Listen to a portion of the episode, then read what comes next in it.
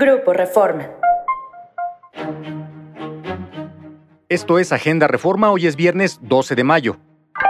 Nacional. Busca AMLO con curules, constitución a modo. El presidente Andrés Manuel López Obrador quiere un fin de sexenio para remachar. Ayer instó a votar masivamente en 2024 por su proyecto para lograr una mayoría parlamentaria que le apruebe reformas en el último mes de su gobierno que diseñen una constitución a modo.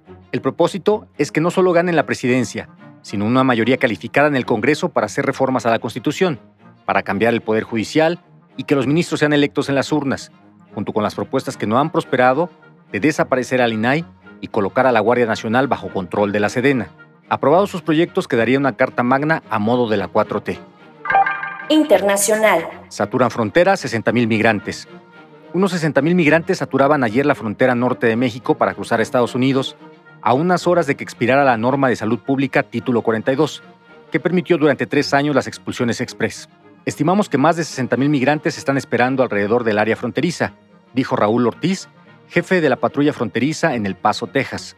Ayer, desde la Casa Blanca, el secretario de Seguridad Interna, Alejandro Mayorkas, reiteró que la frontera no está abierta y recordó a los migrantes que tras la conclusión del título 42, las expulsiones continuarán bajo el título 8. Negocios. Tiene TV Azteca a su juez amigo.